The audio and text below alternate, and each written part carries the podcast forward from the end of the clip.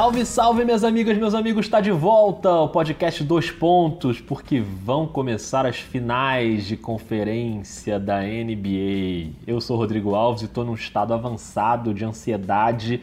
Como é que tá esse coração, Rafael Roque? Rapaz, e agora? Agora tá beleza, tranquilidade. Tranquilidade não, que agora o bicho começou a pegar de vez, né? É. Agora é tudo decisivo. Já era, já tava assim, mas agora então não dá pra piscar. Que maravilha. Rafael Roque, o que, que tá apitando aí na sua casa? Então, chegou um caminhão da empresa de luz. Ah, Eu moro no andar baixo e, tipo, o caminhão tá fazendo uma intervenção num poste em frente ao lugar onde eu gravo o podcast. que beleza. Daqui a pouco eu vou acenar um grande abraço para a equipe da Light que está aqui em frente. Quem ouve o ouvinte do podcast, dá um abra- mandar um abraço pela janela. Muito bom, muito É, bom. Mas enfim, de vez em quando vai rolar um apito, porque esse é, o, esse é o barulho da ré do caminhão. Ah, quando dá ré tem esse apito, é Exato. verdade. Muito bem, a gente está de volta para mais um combo de episódios, um na terça-feira, que é esse que você está ouvindo agora, nesse momento, sobre a final do Oeste entre Warriors e Blazers, final que começa na terça-feira. E vai ter outro na quarta, um dia depois, sobre a final do Leste entre Bucks e Raptors, final que começa na quarta-feira. Só lembrando, né, Rock, que o Dois Pontos agora tá no Spotify também, então tá bem fácil de ouvir, tá em todos os aplicativos, no Cashbox, no Podcast Addict, na Apple, no Google, ou direto na página, se você prefere ouvir na web, direto em globesport.com barra podcast. Então compartilha, porque tá chegando uma hora aí que tá todo mundo querendo debater basquete, então é sempre bom, passa aí pros seus amigos, joga naquele grupo do WhatsApp, enfim, deixe seu comentário nos aplicativos, manda seu comentário também lá no Twitter, no arroba NBA 2 pontos e vai trocando uma ideia com a gente, porque a gente gosta de resenha. Vamos pro debate, Rock? Vamos nessa, vamos nessa que tem muita coisa para falar. Kevin Durant, Rafael Rock, o que, que você me diz, hein? Rapaz, que coisa, né? A gente estava falando sobre isso recentemente, como estava bom o momento, assim, que os play- nos playoffs estava todo mundo, todo mundo saudável e tudo mais, e enfim, acontece essa com, com, com Kevin Durant. É, não fez muita falta contra Houston, não, né? Aparentemente. É, ali naquela reta final, É, a realmente. gente, é, a gente acabou, a gente acabou né, nem, nem fazendo um episódio especial sobre aquele fim de série que a gente já estava começando a preparar esse para a próxima. Golden State mostrou que é um time muito completo, é aquilo que, que até era até uma coisa que eu achava que poderia acontecer, que, que o time ia recuperar aquele espírito dos Splash Brothers e tal, jogar com mais desenvoltura é, sem o Kevin Durant, porque o jogo acabava parando muito na mão do Durant, que é para parar mesmo, porque ele é um jogador completamente fora de série, como o Curry também é, mas o, o, o Durant pegou essa responsabilidade para ele no, no Golden State, a forma de ser aquele cara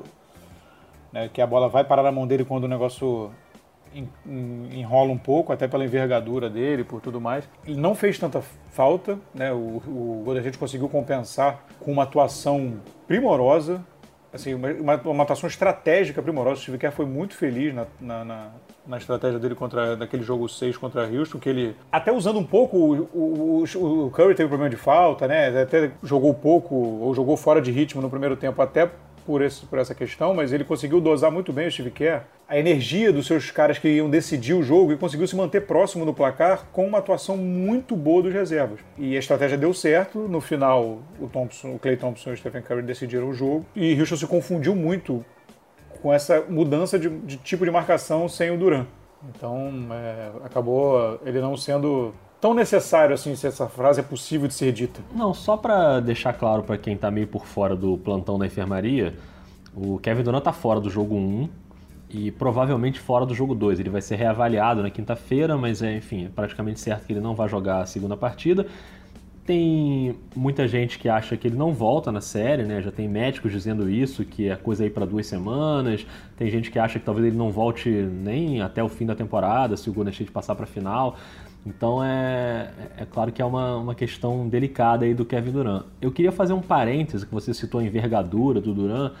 É, tem um artigo no blog O Cientista do Esporte, do Luiz Felipe Prota, que é narrador do Sport TV, sobre o jogador vitruviano da NBA, que é aquela ilustração famosa do Da Vinci, né, do homem com os braços abertos, pernas abertas, que mede as proporções e tal, uma imagem super conhecida.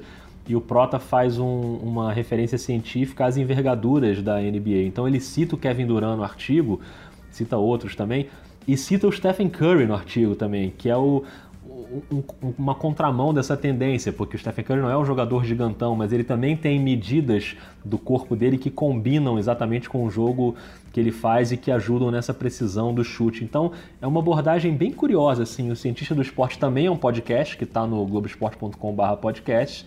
Mas esse é um texto do Prota. Se você procurar por O Cientista do Esporte, você vai encontrar lá. Foi bem legal. É sensacional esse texto. E ele, ele analisa justamente essa questão de, de hoje a busca estar tá por jogadores que tenham envergadura, que sejam desproporcionais, né? Isso. Com a envergadura maior do que o. com uma relação desproporcional maior de envergadura com relação à altura. E eu fiquei bem surpreso com a relação, essa relação do Kevin McHale, assim, eu fiquei bem bolado, assim, é um negócio absurdo, assim, eu não tinha não essa é? noção. Por mais que ele tenha um jeitão meio estranho, né, assim, mas ah. é, é, bem, é bem bizarro, é bem... É, bem, é uma desproporção de, sei lá, 17%, assim, é. né, de diferença, é realmente bem, bem curioso. É um troço impressionante. E falando em texto, Rock, na terça-feira eu publiquei um artigo de opinião também no, no sporttv.com sobre o Golden State sem o Kevin Durant. E aí eu, sem te consultar, eu tomei a liberdade de roubar uma frase sua que você falou no, no último episódio do Dois Pontos, mas eu dei o crédito no texto e falei que a frase é sua. Mas eu joguei ela para o título do meu artigo, que foi mais ou menos o que você falou. É, só tem um time na NBA capaz de perder um cara do tamanho do Kevin Durant e continuar muito forte, praticamente imbatível, que é o Golden State. Você falou isso no episódio né, antes daquela definição da série do Houston como o Golden State tem uma quantidade tão imensa de talento, que você tem caras capazes de suprir essa ausência. Se você pensar no Toronto Raptors perdendo o Kawhi, no Milwaukee perdendo o Antetokounmpo, no Portland perdendo o Lillard, o McCollum, o impacto é gigantesco no time, né? O time passa a ser um time quase normal. O Golden State não, ele perde um cara do tamanho do Kevin Durant, que para muita gente é tá entre os dois maiores jogadores da NBA hoje, né? O LeBron e o Kevin Durant, os dois mais completos, os dois mais, enfim, não estou falando dessa temporada especificamente, mas como jogador de basquete na carreira atual. E você perde um cara desse e o time consegue jogar ainda de uma maneira muito dominante, assim. E talvez, né, é, com mais cara do DNA do Golden State, aquele Golden State pré-Duran, com os bloqueios constantes, a movimentação constante, a bola rodando loucamente para achar bons arremessadores. E claro, esses bons arremessadores que são o Clay Thompson e o Stephen Curry não fazem um playoff perfeito, né? Tem altos e baixos. O, o Clay Thompson mantendo uma constância na defesa muito sólida, mas no ataque demorou para engrenar e o Curry também com muitos altos e baixos, né? O Curry, como você citou na, nessa reta final da série contra o Houston, chegou a ficar zerado no primeiro tempo e depois explodiu no segundo tempo. Mas eu imagino que jogando dessa forma pode ser um, um, Golden State que tem um pouco mais a ver com a sua essência e de nenhuma maneira eu estou dizendo aqui que é bom perder o Kevin Durant, claro que não é bom. Ele é o cara que mata aquelas bolas em fim de jogo que né? Você, caramba, como é que o cara não erra nunca esse tipo de arremesso? Pega aquela bolinha ali de média distância, uma bola de três, e por causa da questão da envergadura que você citou, ele, ele é muito maior que qualquer marcador dele. Então, ele tem essa vantagem muito grande, uma vantagem que nenhum time quer abrir mão, principalmente o talento, que é o Kevin Durant. Mas é isso, se tem um time capaz de se reorganizar e manter uma força incrível, mesmo sem um jogador do tamanho do Durant, acho que esse time realmente é o Golden State. Desculpa ter roubado sua frase, viu, Rock? Ah, que isso, uma honra. Uma honra, é, é um espetáculo. É, é, como é que é aquilo? É cross media, né? Vamos cross lá. media. Inclusive, eu, eu não só dei o crédito, como ainda botei um link lá pro seu Twitter. Olha isso, que espetáculo. Muito obrigado, viu? Fico agradecido. É, não, então, esse negócio do Duran, de volta ou não volta, como é que vai ser, se vai voltar para a série e tal. Baseado nisso que eu já disse e o que você botou no texto, eu acho que o Golden State pode se dar esse luxo de, e, e mais uma vez, nenhum, de, nenhum desrespeito ao Portland, assim. Mas eu vejo uma distância razoável do Golden State completo para o Portland. Uma distância, assim, razoável. Sem o Duran, vai depender muito desse novo estilo, novo velho estilo do Golden State. Como isso vai ser aplicado é, o, o, ali, ali, ali em um jogo, né, com pouco tempo de ajuste, conseguiu aproveitar as brechas para vencer Houston. Numa série maior, com tempo de, de análise, mais vídeos, pode ser que, que Portland consiga é, achar formas de neutralizar isso, o, é, a volta do, do Golden State antigo. Apostando nos primeiros dois jogos em casa, acho que o Golden State se sente seguro de que jogo em casa geralmente os times da os, os jogadores os role players, né, os jogadores ali de, de compor elenco, geralmente vão melhor, tentando abrir essa, essa série bem para deixar o Duran se recuperar. E se o negócio começar a encrespar lá para frente, ele já poder voltar. Eu imagino que a estratégia de Golden State, sem arrogância mesmo, com a realidade, é a gente precisa do Duran contra Milwaukee ou contra Toronto. Uhum. A estratégia passa muito por isso. Vamos tentar levar. Esse primeiro jogo pode ser muito, pode ser muito importante nesse sentido. Se, se o Portland conseguir beliscar, de repente, dependendo de como tiver o pé, do, do, do, do como tiver a perna durante a lesão, pode reavaliar de uma forma ou de outra. Se ganhar o primeiro, já é uma outra forma. A não ser que, obviamente, ele esteja completamente vetado, incapacitado de andar. É, pois é, esse é o meu medo, assim, é, é da lesão sim. realmente ser grave e dele não poder jogar, simplesmente. Pois é, é, mas eu acho que se chegar naquele momento, ah, ele daria para ir. Porque isso acontece muito no NBA, né? Ah, se fosse playoff, ele jogaria. Né? Na temporada regular tem isso. Se chegar nesses termos, eu acho que vai depender. Eles vão avaliar de acordo com como a série está andando. Se ganhar o primeiro, de repente segura, ele não joga o segundo. Se ganhar 2 a 0 ele só vai jogar no jogo 4 se de repente. Entendeu? Eu acho que vai, se for, se for esse o caso, se ele tiver vetado porque não consegue nem botar o pé no chão, aí, enfim, aí é outra questão. É. Mas eu acho que vai caminhar um pouco assim. Sobre a série especificamente, assim, sobre o, o, o confronto, eu tô curioso para ver como isso vai ser, porque o time de Portland, ele é mais atlético do que o time de Houston. Ele, ele, é, ele é mais, eu acho, mais atlético e mais veloz. Assim, mais, mais, mais ágil, né, na, na, na marcação. Os jogadores de Houston são... Você tem o Chris Paul, que, que é bom de defesa, mas já está numa idade mais avançada. O Harden tenta, tem tentado bravamente. O PJ Tucker é muito forte, mas é um jogador mais pesado. Já é mais velho também. Com Portland você tem, acho que uma ali com Amino, com o Harkless, você tem uma, uma agilidade maior, é mais atlético. De repente, Portland consegue achar uma forma de correr atrás dessa, dessa correria de, de Golden State aí para tentar segurar essa, essa movimentação constante. É, eu acho que eu concordo com essa questão da movimentação, principalmente de armadores e alas, mas eu acho que o Portland tem uma, um ponto fraco aí para essa série, que é o Enes Kanter. Porque eu imagino o Golden State explorando muito mais a fragilidade defensiva do Enes Kanter do que o Denver fez. Né? O Golden State tem muito mais peças de movimentação e de chamar troca e do que aconteceu com a equipe do Denver. O Kanter faz um playoff bravíssimo, né? super valente, com lesão no ombro, com jejum do Ramadã.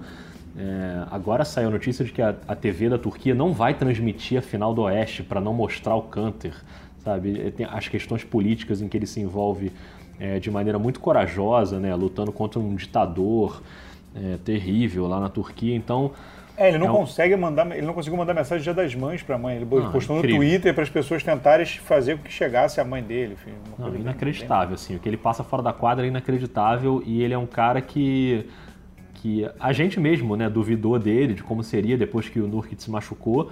Ele faz até um playoff que eu acho que na defesa é melhor do que eu esperava.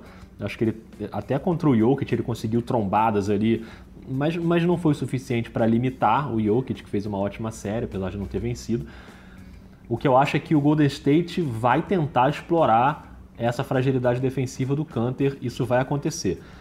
Dito isso, eu acho que o Portland tem é, jogadores que você citou, principalmente o Amino e o Harkless, que são, são caras que fazem esse, esse trabalho, às vezes, meio invisível né, do jogo, mas que são jogadores muito bons, tanto para jogar de duplinha ali no ataque, como para ajudar nas rotações defensivas.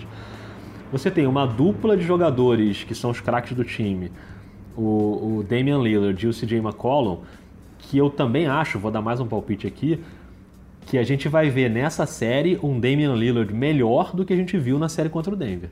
Eu acho que, o, que a defesa de perímetro do Golden State, em que pese ter o Clay Thompson, que é um ótimo defensor de perímetro, mas no conjunto da defesa, eu acho que o Golden State não tem as armas de perímetro para armar essa arapuca em cima do Damian Lillard como fez o Denver. Isso eu tô falando sem o Kevin Durant, né? Porque aí quando o Durant tá, já muda um pouco o fator. Mas então eu acho que vai ser uma série de resposta para o Damian Lillard, que brilhou contra o Oklahoma e não fez uma boa série contra o Denver.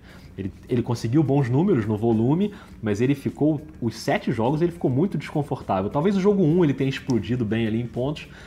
E aí quem né, botou o pezinho e falou dá aqui em mim foi o CJ McCollum, que fez uma série iluminada e arrebentando com arremesso de média distância do McCollum primor, né, é, primoroso e, e, realmente ele fez muita diferença. A defesa, a defesa de perímetro do Golden State vai ter muito trabalho contra essa dupla do Portland.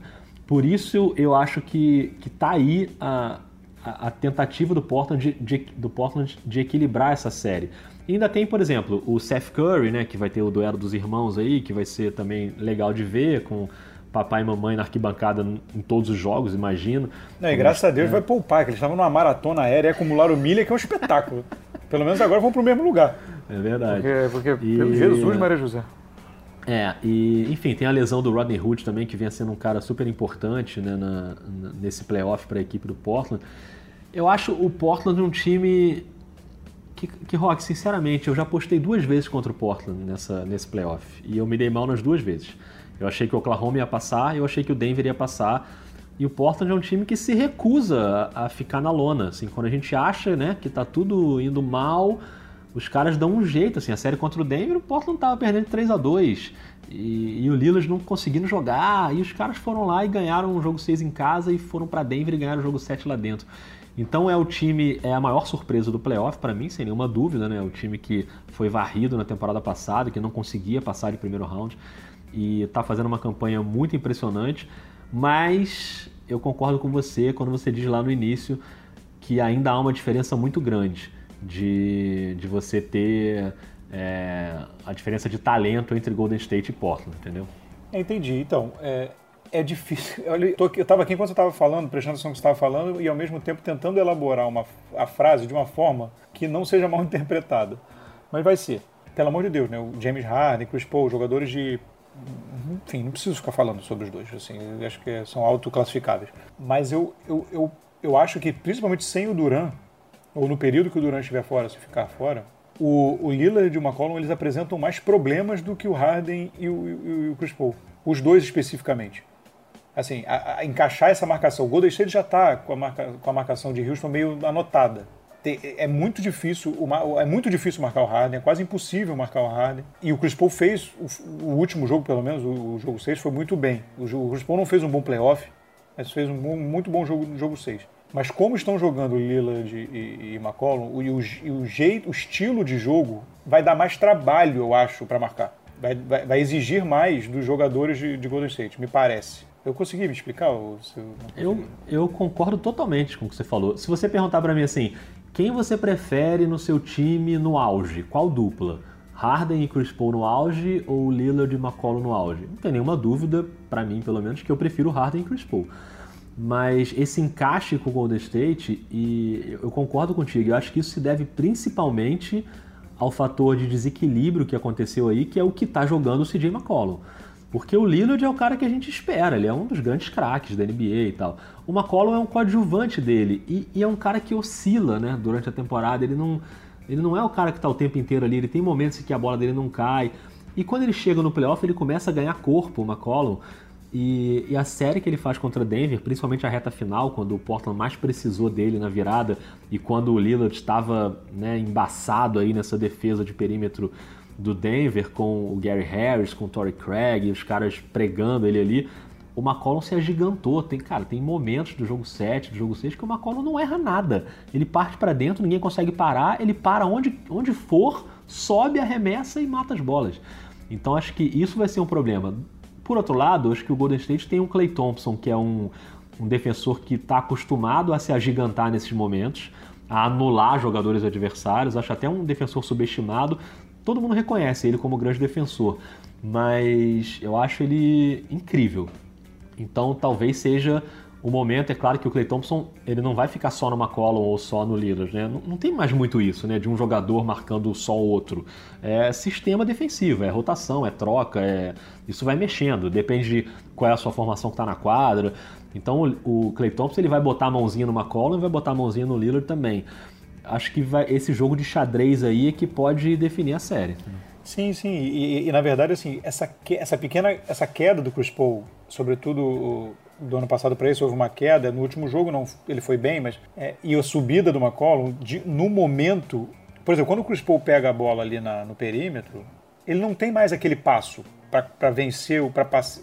Com um pivô ele tem, mas com um ala, um armador marcando ele, ele não tem mais o passo para pass passar pelo cara. É. Então você já anula uma jogada. Tipo, ele pode tentar bater um pouco para dentro e quicar a bola para fora para alguém, ou até fazer aquele, aquela, aquela parada e fazer o mid-range dele que é bom ali, do cotovelo e tal.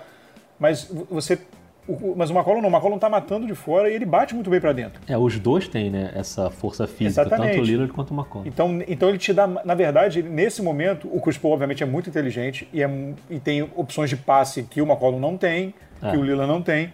Ele cria jogadas onde você não espera, porque ele é muito inteligente.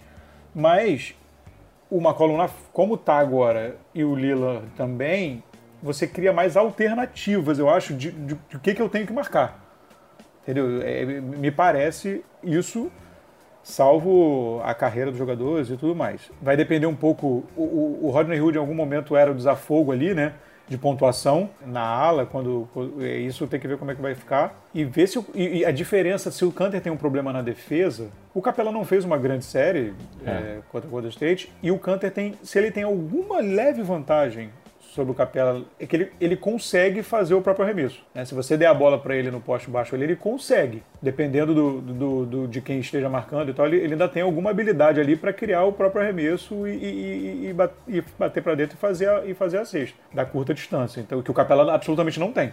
É. A bola vai no Capela e volta, porque ele não consegue, ele só consegue jogar de frente para cesta. Isso pode ajudar um pouquinho o Portland ali, no, é, dependendo de, de, de da, escala, da, da, da, formação que tiver em quadra é, nessa, nessa circunstância. É, então, isso aí que você falou, isso que você falou de depende de quem estiver marcando ali o Canter, tem uma questão que também está no ar aí, que é o DeMarcus Cousins, né? O próprio Golden State já disse que está se preparando para jogar a final sem ele, né, na, na série, dele não voltar, mas tem ainda alguma possibilidade dele voltar nessa série ou de repente numa final se o Golden State passar. E hoje mais cedo eu estava gravando um podcast do Que Mundo é Esse, né, que é o programa da Globo News e tem um podcast na CBN. E o André Fran, que é um ouvinte do Dois Pontos e, e espectador assíduo de NBA, que é muito viciado em NBA, torcedor do Golden State, ele falou essa frase para mim. Ele falou: Cara, eu, eu tô com medo do Cousins voltar. Tipo, eu não quero que o Cousins volte, porque eu tenho medo dele voltar e estragar essa química ali que pode rolar, ainda mais sem o Duran, né, do time voltar a jogar de uma forma leve e tal. É, primeiro, você acha que ele. Vou te fazer uma pergunta médica se você acha que ele volta, mas, mas você acha que se ele voltar pode atrapalhar mais do que ajudar o Cousins? Não? Eu acho que a volta dele vai ser ainda mais cuidadosa clinicamente do que a do Durante. Assim, aquela, que, é, que eu acho que é um pouco aquela coisa assim, não, tudo, olha, cura direitinho, fica aí. Você, fica, porque ele, ele tem, além de tudo, ele tem que estar tá em forma, né? Claro. Porque ele, ele, ele é um jogador pesadíssimo, fora de forma. Aí, vai, aí, aí que vai atrapalhar mais ainda é, essa movimentação. Ele, antes de se machucar, ele, ele, ele não ele não estava muito bem, né? Não ele não estava bem e, e, os minutos com ele em quadra, o Golden State geralmente estava perdendo dos adversários, assim. Ele não estava muito bem. E, e, o Looney vem bem, né? O Looney fez uma boa série. Pois é. Contra, contra Houston, principalmente os dois últimos jogos. Então, eu acho que eles vão ser bem cuidadosos com isso. E se, e se bobear, mesmo que ele volte, eles vão dar uma segurada, não sei. Eu, eu, eu acho que nesse momento sem o Duran, quanto, quanto menos mexer, melhor. Também acho. por enquanto, ele tem que, re, tem que reabsorver o estilo de jogo. É, foi bem no jogo 6 contra Rio, mas tem que reabsorver um esquema de jogo. Vão acontecer, vão acontecer lapsos ali, e, e, enfim, porque você tirou uma peça central, tanto no ataque quanto na defesa. Né? O Duran ele é muito valorizado pelo ataque, mas talvez ele seja tão importante na defesa quanto no ataque. É, eu acho que nesse momento eles vão ser bem cuidadosos nessa volta, a não ser que realmente você tenha uma necessidade de elenco, que o banco do, do Golden State é um problema, né? Mas como o Looney deu uma subidinha aí, eu acho que o Kerr vai ser cuidadoso com isso. Rafael Roque, tá chegando aquele momento que eu não gosto, mas que você insiste em sempre fazer, que é o palpitão, né, Rafael Roque? Então vou dar o meu logo rápido, sem, igual band-aid. Tira rápido para não doer, é isso? É isso. Com o Duran, o meu palpite seria 4x1. Com essa, é, como é que diz, sem definição dele, não sai quando volta, eu acho que pode, pode chegar um 4x2. Mas eu, eu, eu, eu tô na dúvida entre 4x1 e 4x2. Mas eu acho que. Eu vou botar 4x2 porque a gente não sabe como se o Duran joga e tal, não sei o que. Eu acho que 4x2. É. E, e, pelo momento incri, e pelo momento incrível de ânimo que o Portland passa. Sim, sim. É, eu acho que é, é, playoff também é muito fase. Foi uma coisa que a gente não, não acabou não abordando aqui, apesar do jogo do jogo do, da série de Portland ter sido mais longa e jogos muito desgastantes, né? Teve aquele jogo enorme. Tem que ver como vai estar o físico da galera, porque a série, embora mais curta e o Golden tenha tido tempo de descanso maior, foi uma série absurdamente desgastante física e psicologicamente. Então tem que ver como é que vai, ter, vai ser esse impacto também. É, eu botei 4 a 2 também e não tô roubando seu palpite não. Eu gosto de roubar suas coisas, mas não, dessa vez eu não, não tô roubando seu Aqui palpite é tudo não. todo mundo, é colabora, colaboração. Mas eu, mas eu agora sim, eu vou roubar uma outra frase sua, que eu gosto muito de roubar frase sua, que você sempre fala isso. Eu lembro que você falou isso naquela série do ano passado do Cleveland contra o Golden State, você falou agora na série do Houston com o Golden State também que é a importância do time visitante dar aquela punhalada no jogo 1 que é o jogo que a, série ainda está se desenhando ali, que o Golden State está nessa história de sem o Duran e o Portland vem animado, ganhando um jogo 7 e tal. Então acho que se o Portland conseguir dar essa estilingada aí no jogo 1 e roubar essa primeira partida, é a melhor chance que eu acho que o Portland tem de fazer isso. E aí a série pode ficar um pouco mais competitiva, mas o Golden State tem talento suficiente e um ótimo técnico também para se sobrepor e, e sei lá, para impor seu jogo, a sua qualidade de basquete, que eu acho que é maior que a do Portland. É, eu fiquei tentado a botar 4 a 1 e cheguei a pensar num 4 a 0 para o caso do Durant estar tá na série, mas como o Durant não estava, em respeito ao que o Portland fez no playoff até agora, que já me derrubou duas vezes em palpitão, é, eu vou de 4 a 2 também e acho que o Golden State encerra em Portland no jogo 6. É, aquela história, por exemplo, contra a Houston, que o jogo. Muito se falou do jogo 1, que tinha acabado aquela série desgastante de, de, de Golden State contra o, contra o Clippers, e foi muito pouco, foi menos de dois dias de descanso. É. Se, se Houston tivesse ganho aquele jogo 1, chegaríamos provavelmente, lógico que as coisas podem mudar todas, né? Enfim, é um encadeamento de coisas, não dá pra simplesmente pensar um, um minuto assim, um momento assim, mas assim poderíamos chegar naquele momento do, da lesão do Duran com 3 a 2 Houston. É. E aí você teria uma inversão completa né, de, de, de o Rio jogando em casa para decidir a série. É muito si, muito si, obviamente, mas digo, então a importância desse jogo 1 e tem aquele ditado clássico da NBA que é a mais pura verdade. Você vai terminar o podcast com um ditado popular. Não, ditado popular não, com uma verdade dos playoffs da NBA, na verdade, né? Não, não tá para debate. Por favor. As séries só começam quando alguém ganha fora de casa. Isso é verdade. Então, por isso a importância dessa, dessa estilingada, digamos assim. Com isso eu encerro minha participação nesse podcast. Queria te agradecer muito por encerrar com esse pensamento muito bonito e muito verdadeiro.